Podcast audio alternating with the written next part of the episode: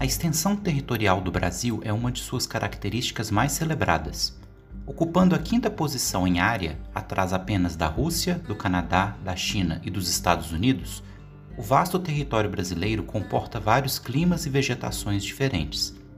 Mas como essa grandeza foi construída historicamente? É isso que discutiremos neste podcast. Em sua História do Brasil, de 1627, o frei Vicente de Salvador comparava os portugueses a caranguejos, por se limitarem a arranhar o litoral da América do Sul, fundando vilas e cidades próximas ao Atlântico. Para o interior, ficavam os vastos e inexplorados territórios genericamente conhecidos como sertões. Até 1580, os limites estabelecidos pelo Tratado de Tordesilhas haviam contribuído para confinar os portugueses à costa oriental da América do Sul. Todavia, o desaparecimento do rei Dom Sebastião em uma batalha no Marrocos e a ausência de herdeiros efetivos para a coroa abriram a oportunidade para que seu parente, o rei da Espanha Filipe II, anexasse Portugal e suas colônias aos domínios castelhanos.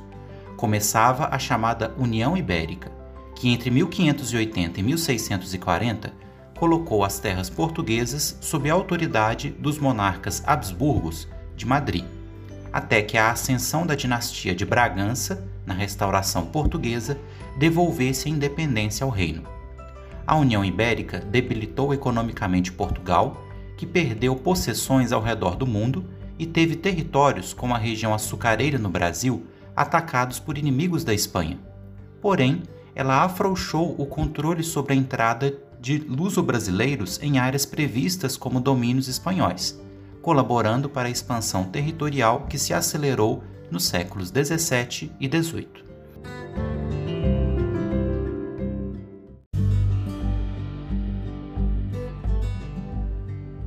Uma atividade do período que contribuiu para a exploração do interior foi a coleta das chamadas drogas do sertão.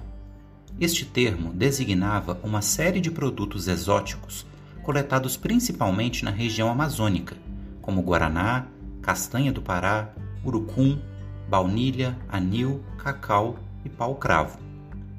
Para proteger áreas sensíveis da costa atlântica e do rio Amazonas, os portugueses construíram diversos fortes em torno dos quais surgiram vilas para abrigar as guarnições e suas famílias.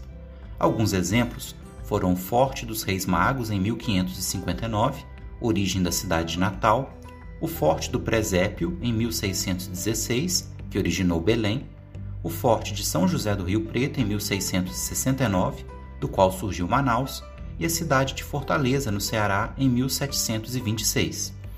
A ação de missionários católicos nos sertões também contribuiu para a expansão territorial. Com a participação de franciscanos, carmelitas, mercedários e principalmente os jesuítas, a atividade catequética da Igreja Católica foi intensa, ainda no contexto da Contra-Reforma. A cristianização dos povos indígenas aconteceu principalmente por meio da fundação de missões, também chamadas de aldeamentos ou reduções, onde os sacerdotes estabeleciam comunidades que, além da conversão religiosa, desenvolviam atividades econômicas com o trabalho indígena. O uso da música, do teatro e a elaboração da língua geral como meio de comunicação foram fundamentais nesse processo. Além das missões entre os indígenas, os jesuítas também se destacaram na área da educação, pela fundação de colégios, como o que originou a cidade de São Paulo. Outra atividade importante foi a criação de gado, cujas primeiras cabeças chegaram com a expedição de Martim Afonso de Souza em 1532. Inicialmente, a criação acontecia nos engenhos, de forma a garantir animais para a tração dos arados e moendas, além de produtos como carne, couro e leite. Porém, em 1701, uma carta régia proibiu a criação de gado a menos de 10 léguas do litoral, o que separou as duas atividades. A pecuária deslocou-se para o interior, acompanhando principalmente as margens do rio São Francisco, que receberia posteriormente o apelido de Rio dos Currais devido a isso. Estruturada em um modelo de pecuária extensiva e com o uso mais elevado da mão de obra livre, a criação concentrou-se na produção para o mercado interno de carne de sol ou charque, produto que suportava longos períodos de transporte.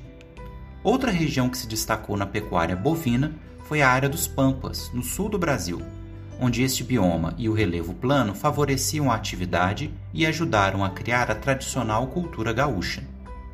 Foi nesse contexto que se desenvolveu a prática do tropeirismo. Os tropeiros eram comerciantes viajantes que circulavam entre as capitanias, abastecendo vilas e povoações com gêneros alimentícios e outras mercadorias. Uma importante rota foi o chamado Caminho das Tropas, ou Caminho do Sul, que unia a cidade gaúcha de Viamão à povoação paulista de Sorocaba, onde se localizava uma grande feira.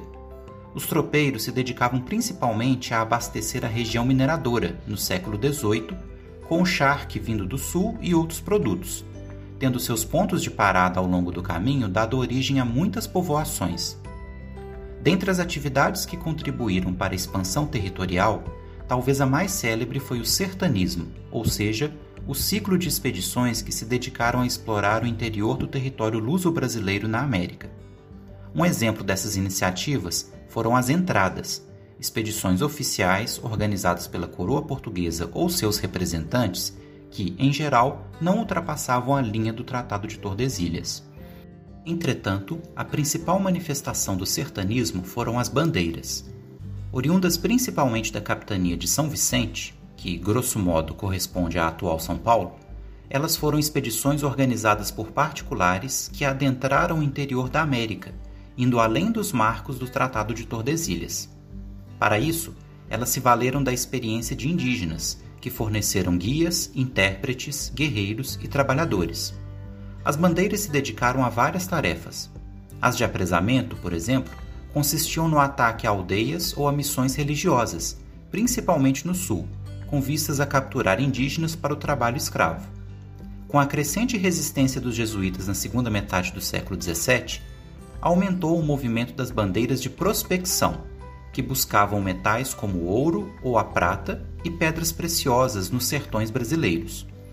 Paralelamente a isso, se desenvolveram as monções, expedições que usavam a navegação em rios como o Tietê, em épocas de cheia, para o transporte de mercadorias e pessoas. Outra prática importante foi o sertanismo de contrato, onde indivíduos com experiência de exploração e combate na selva eram contratados para destruir aldeias indígenas hostis e quilombos, com destaque para a célebre destruição do Quilombo de Palmares pelo bandeirante paulista Domingos Jorge Velho. Posteriormente, a figura de bandeirantes como Fernão Dias Pais Leme, Bartolomeu Bueno da Silva, apelidado de Anhanguera, Antônio Raposo Tavares e Manuel de Borba Gato, tornou-se muito importante para a formação da identidade paulista, que tradicionalmente se enxergou como herdeira do que considerava desbravadores e pioneiros. Por outro lado, correntes mais críticas apontam a ação violenta dos bandeirantes para com indígenas e negros.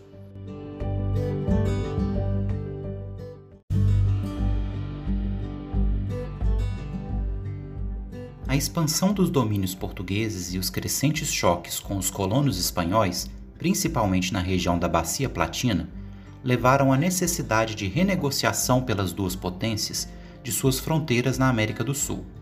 Nos séculos XVIII e XIX, uma série de tratados movimentou várias vezes essas divisas, mas o acordo que teve o maior impacto foi o Tratado de Madrid, de 1750 Utilizando mapas estrategicamente confeccionados, como o famoso Mapa das Cortes, e com a hábil liderança de Alexandre de Gusmão, a delegação portuguesa negociou com a Espanha que as terras deveriam ser demarcadas a partir do antigo princípio romano do utis possidetis, ou seja, o povo que estiver ocupando aquele território deve ter direito formal a ele. Assim, os portugueses conseguiram mais que dobrar seus domínios na América do Sul protegendo áreas sensíveis como as margens do rio Amazonas e o Pantanal, além de trocar a colônia do Sacramento, localizada no Rio da Prata, pela região de Sete Povos das Missões, consolidando o controle sobre o Rio Grande do Sul. Esta última troca ocasionou as chamadas Guerras Guaraníticas, desencadeadas pela resistência dos missionários espanhóis e dos índios aldeados em abandonar a região. Ao final do conflito, e apesar da vitória portuguesa, a fronteira platina ainda ensejaria atritos entre espanhóis e portugueses e, posteriormente, entre os países do Cone Sul. Nos séculos 19 e 20, outros acréscimos significativos ainda ocorreriam ao território brasileiro, conferindo-lhe o formato atual. Porém, grosso modo, é do período colonial que herdamos a maior parte de nossas terras e fronteiras naturais.